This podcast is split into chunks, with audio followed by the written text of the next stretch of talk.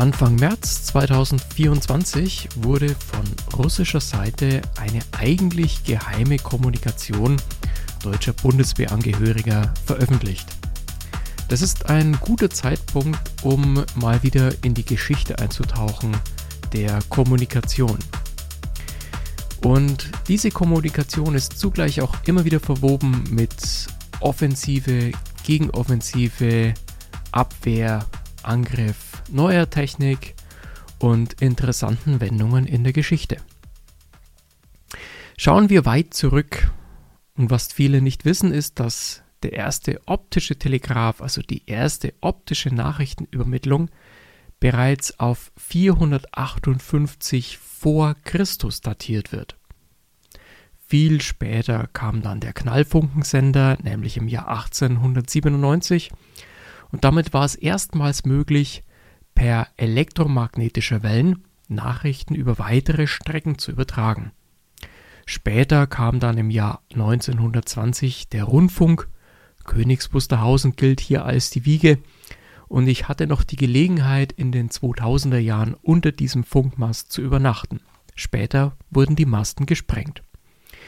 Denken wir auch an den U-Boot-Krieg, denken wir an die Langwellen und Superlangwellen, die U-Boot-Kriege, die Aufklärung dahinter. Denken wir an die Enigma, die technisch hoch faszinierend war, der schlimmen Zeit damals zum Trotz. 1923 hat die Enigma ihren Siegeszug eingehalten und die Alliierten haben lange gebraucht, um ein Gerät zu ergattern. Um das Gerät dann zu verstehen, hat es noch länger gedauert.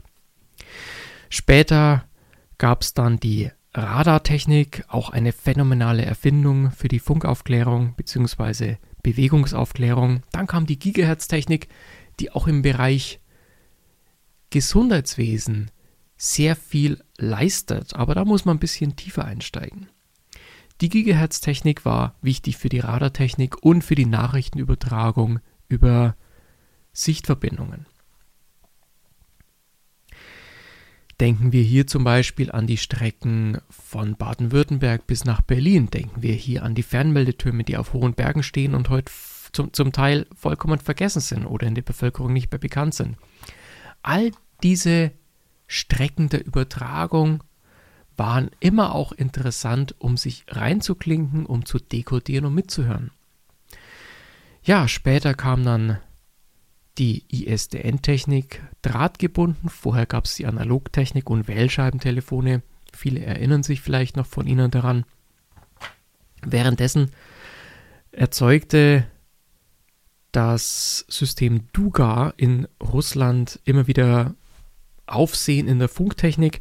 Ab 1976 war dieses sogenannte Woodpecker-System im Einsatz und es diente dazu, auf, über Kurzwelle zu erkennen, wo eventuell Raketen starten. Also man hat damit Signale ausgesendet und gleichzeitig wieder empfangen an anderer Stelle, um über Reflexion und gewisse Effekte zu erkennen, wo Bewegungen stattfinden. Aus der ähnlichen Zeit stammt übrigens auch von Nena das Lied 99 Luftballons. Der Westen und der Osten standen sich gegenüber, militärisch, mit Waffen, mit Kommunikation, mit Störung, mit Funkaufklärung, um immer zu gucken, was passiert und möglichst schnell reagieren zu können, wenn die Gegenseite in die Offensive geht.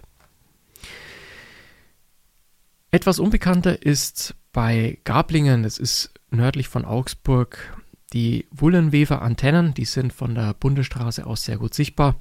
Das sind Einrichtungen vom Bundesnachrichtendienst. Diese dienen wiederum, um gegnerische Seiten abzuhören auf Kurzwelle faszinierendes System, ist auch weltumspannend. Damit kann auch Richtung und Ort weitgehend lokalisiert werden. Denken wir dann weiter an den Kalten Krieg zurück, an die Aufklärungstürme der NATO. Speziell hier an der innerdeutschen Zone gab es mehrere Türme, oben von Klausdorf über Pelzhagen, Thurauer Berg, Barwedel, in Stöberhei der Hohe Meißner, der Große Kornberg und der Schneeberg im Fichtelgebirge, der Hohe Bogen im Bayerischen Wald und der Teufelsberg in Berlin. Heute ein dem Verfall überlassenes Bauwerk. An diesen Standorten waren Kompanien von Fachleuten damit beschäftigt, die Infrastruktur zu erhalten, die Technik zu betreuen und für die Aufklärung mitzuarbeiten. Immer wieder ging es in der Kommunikationstechnik in der, kalten, in der Zeit des Kalten Krieges um Sicherung der eigenen Kommunikation, um Störung der fremden Kommunikation, um Abhören der fremden Kommunikation. Und es wurde ein immenser Einsatz an Geld, Personal und Wissen betrieben, um hier voranzukommen. Auch zivil ging es immer wieder um Information und Gegeninformation. Denken wir hier zum Beispiel an den Ochsenkopf oder an den Sender Turnau, die immer wieder auf Langwelle mit Informationen in die gegnerische Seite gesendet haben. Interessant ist auch der Turm Konstantynow in Polen, der mit 646 Metern der damals weltweit höchste Fernmeldeturm war. Auch dessen Zweck war es, sowohl die eigenen als auch die fremden Menschen mit Informationen zu versorgen, die man aus seiner Seite für richtig hält. Ein kleiner Ausflug noch zu Steckschächten oder Sprengschächten, die an oder unter Brücken installiert waren. In Nürnberg gibt es da, im, im Raum Nürnberg gibt es da noch einiges zu erkunden. Man achte hier auf merkwürdige Kanal, Kanaldeckel, hier zum Beispiel in Fürth-Fach. Aber irgendwann kam dann der Mauerfall und mit dem Mauerfall, kurze Zeit danach, wurde das Engagement zur Sicherung der eigenen Kommunikation zu Abhören der fremden Kommunikation oder Störung der fremden Kommunikation immer mehr abgebaut. In Berlin feierte man die Love Parade, eine neue Zeit begann und dank Mediamarkt und Saturn wurde man immer mehr vom Macher zum Konsumenten. Funkamateure, Bastler waren out und auch die Branche, meine Branche der Radio- und Fernsehtechnik, später auch genannt der Elektroniker für Geräte und Systeme, starb immer mehr aus. Kaufen war billiger als selber bauen. Und so gaben wir uns in den Jahren immer mehr aus der Hand mit technologischen Entwicklungen und haben uns gefreut, wenn der DVD-Player dann irgendwelche Videos und Musik abspielt. Die technische Innovation ging immer mehr ins Ausland. Im Gegensatz zur damaligen Personalintensität, also zu den Mengen an Menschen, die damals an der Funkaufklärung und an der Funkoffensive beteiligt waren, hat sich der Personalbedarf heute für diese Belange massiv verkleinert. Denken wir zum Beispiel an die Pandemie. In der Pandemie haben viele Menschen das Homeoffice glorifiziert. Und nicht nur im zivilen Bereich, auch im militärischen Bereich hat es viele Menschen ins Homeoffice verschlagen. Und während einige Menschen diese Entwicklung gefeiert haben, haben andere davor gewarnt. Viele IT-Kräfte haben schnell gezeigt, wie empfindlich zum Beispiel WebEx-Anwendungen sind, wenn man die falsche Exe-Datei runterlädt und wie schnell man dann Zugriff auf gegnerische Mikrofone oder Kameras erhält. Dazu braucht es keine Fernmeldekompanien mehr, dazu reichen kleinste Teams bereits reichen dazu zum Teil sogar schon Einzelpersonen.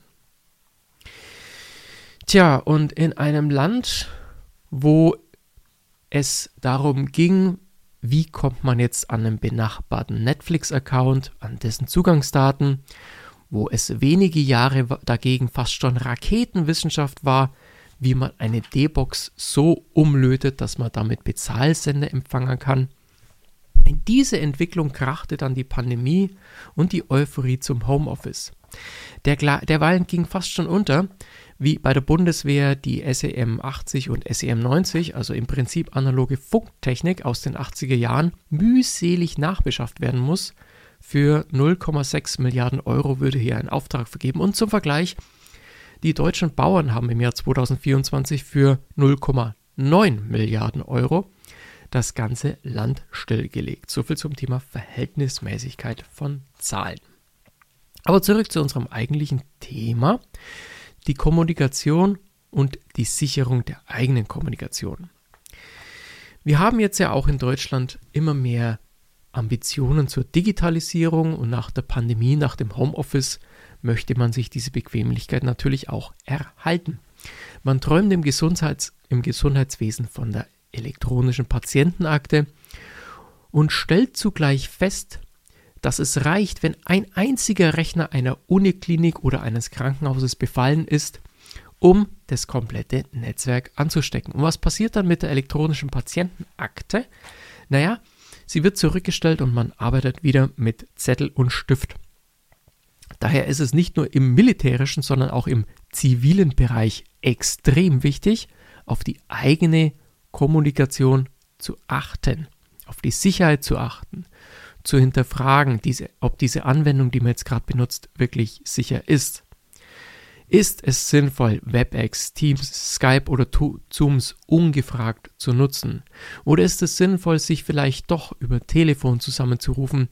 Denn aus meiner Sicht ist immer noch das sicherste ein GSM-Netz oder das Voice-over-IP-Netz, sofern es natürlich verschlüsselt stattfindet, ganz klar. Zusammenfassend muss man sagen, wir haben in den letzten Jahrzehnten seit dem Mauerfall ziemlich viel verlernt, obwohl wir davor verdammt gut waren. Und anstatt jetzt irgendwelche Panik zu verbreiten oder irgendwelche Schuldzuweisungen zu treiben, ist es mir wichtig jetzt zu sagen, okay, es ist passiert, diese Militärkommunikation ist veröffentlicht worden, täglich treten Meldungen auf über gehackte und geleakte Informationen, egal welcher Art, Kliniken, zivile Einrichtungen, Privatpersonen, Unternehmen werden gehackt, Kommunikation wird veröffentlicht oder es wird versucht, diese Veröffentlichung, diese Veröffentlichung zu vermeiden unter der Erhebung von Erpressungsgeld. Es ist extrem wichtig, teilweise sogar wichtig für die Existenz privater Natur, persönlicher Natur, unternehmerischer Natur, militärischer Natur, politischer Natur, die eigene Kommunikation zu schützen. Und dazu, wie gesagt, immer hinterfragen, diese Anwendung, die ich gerade nutze, auch wenn sie noch so einfach scheint, ist es gerade angemessen? Gibt es alternative Möglichkeiten, um zu kommunizieren? Welche Möglichkeiten habe ich noch, um Informationen weiterzugeben? Ist nicht vielleicht doch ein Brief sinnvoll, ein persönliches Gespräch?